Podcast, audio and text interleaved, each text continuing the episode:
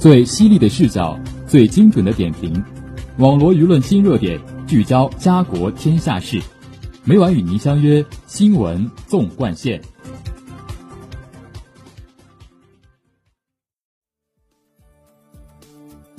新闻每天发生，视角各有不同。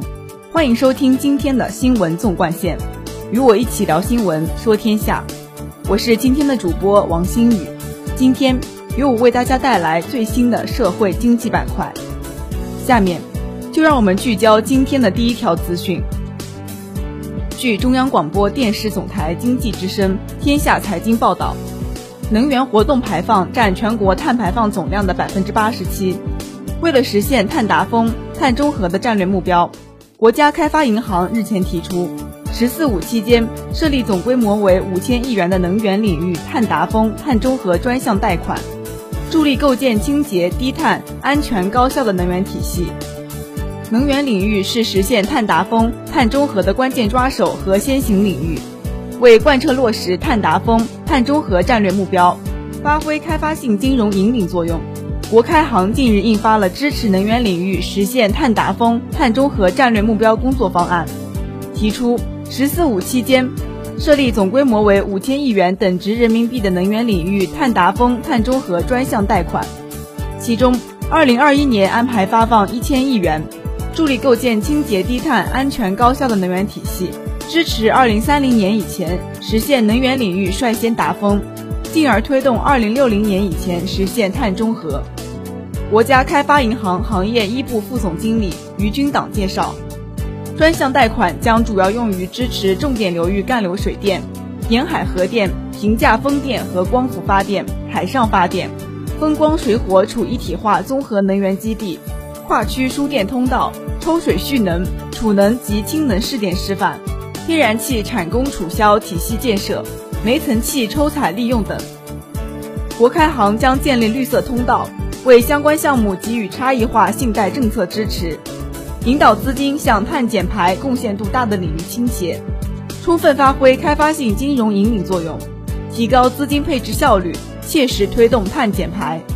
为了大力支持低碳清洁能源发展，服务涉碳能源产业转型升级，探索推动碳汇经济发展，于军党表示，国开行将发挥开发性金融创新优势。围绕碳资产价值创新设计融资模式，推动建立碳金融体系，提升碳达峰、碳中和战略服务能力。于军党说，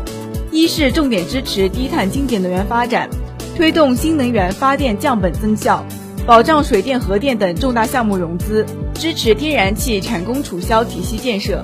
提升电力系统调峰能力，推动民生用能清洁化。二是服务涉碳能源产业转型升级。保障能源安全供给，促进产业结构调整和布局优化；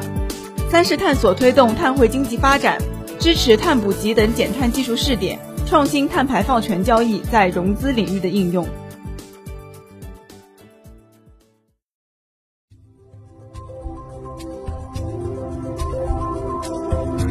您现在收听的是《新闻纵贯线》。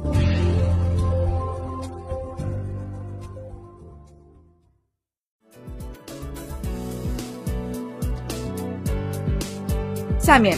就让我们聚焦今天的第二条资讯。当前，世界处于百年未有之大变局，新冠肺炎疫情影响广泛而深远，全球贸易和投资领域保护主义抬头。在复杂多变的形势下，中国金融改革开放如何进一步深化？如何更好服务构建新发展格局？怎样更好构建上海国际金融中心？来自政府和金融机构的相关负责人。在日前举行的第十三届陆家嘴论坛上展开了深入探讨。今年全球通胀水平短期上升已成事实，需要引起高度重视。对此，中国人民银行行长易纲表示，我国去年坚持实施正常货币政策，国内总需求比较平稳，有利于保持物价总体稳定。综合各方面因素判断，我国今年全年 CPI 走势前低后高。平均涨幅预计在百分之二以下。易纲强调，要坚持实施正常的货币政策，尤其是要注重跨周期的供求平衡，把握好政策的力度和节奏。中国人民银行党委书记、中国银保监会主席郭树清表示，一些声音批评中国应对政策力度不够，显然是出于偏见或误解。事实上，我国的政策力度并不小。去年银行贷款新增十九点六万亿元，增速百分之十二点八；社会融资规模增加三十五万亿元，增速百分之十三点三。通过降低贷款利息和减少服务收费。去年金融系统向实体经济让利一点五万亿元。中国人民银行副行长、国家外汇管理局局长潘功胜表示，实践证明，坚定不移的改革开放是实现中国金融市场发展市场化、法治化、国际化目标的强大推动力和重要保障，是进一步提升中国金融市场服务实体经济能力和提升国际竞争力的关键之举。扩大金融对外开放。涉及众多关键领域和内容，一系列重点工作有序展开。比如，在中国资本项目包括跨境直接投资、证券投资和跨境借贷三大类方面，开放的步伐越行越稳，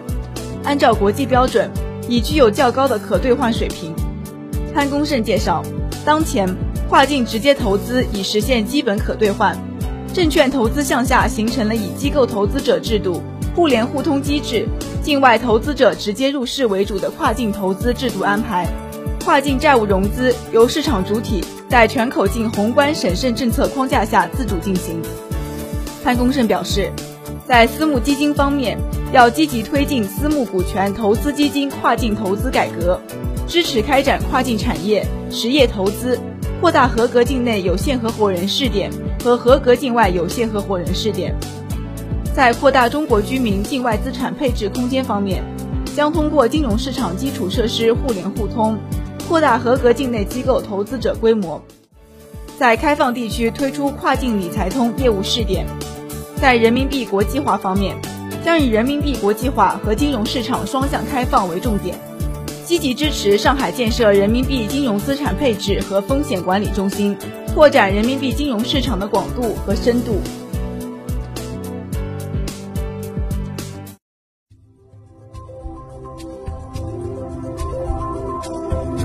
您现在收听的是《新闻纵贯线》。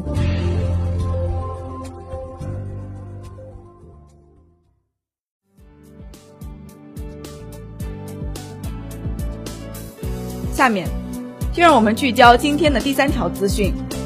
公立医院是我国医疗服务体系的主体。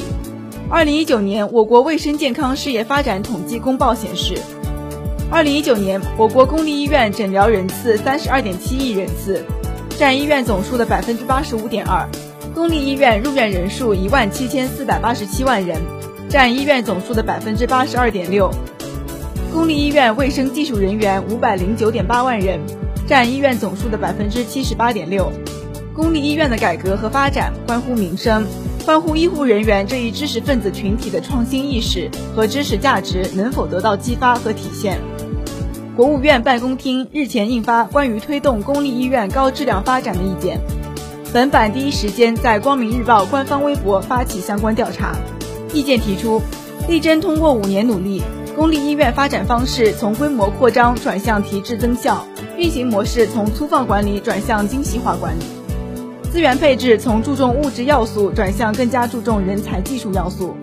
公立医院改革直接关乎老百姓看病就医的安全感和获得感。意见明确指出，发挥公立医院在城市医疗集团中的牵头作用，按照网格化布局管理，组建由三级公立医院或代表辖区医疗水平的医院（含社会办医院、中医医院等）牵头，其他若干家医院、基层医疗卫生机构、公共卫生机构等为成员的紧密型城市医疗集团，统筹负责网格内居民预防、治疗、康复、健康促进等一体化医疗服务。带动基层医疗卫生机构提升服务能力和管理水平，持续改进医疗质量管理体系和标准体系，提高不同地区、不同级别公立医院医疗服务同质化水平。节目的最后，让我们来关注一下明后两天的天气状况。明天是六月十六号，星期三，雷雨，二十四摄氏度到二十九摄氏度。后天是六月十七号，星期四，雷雨，二十四摄氏度到三十一摄氏度。网罗新闻热点，评述潮流事件。以上是今天新闻纵贯线的全部内容，感谢您的收听，也欢迎您收听本台其他时间段的节目。再见。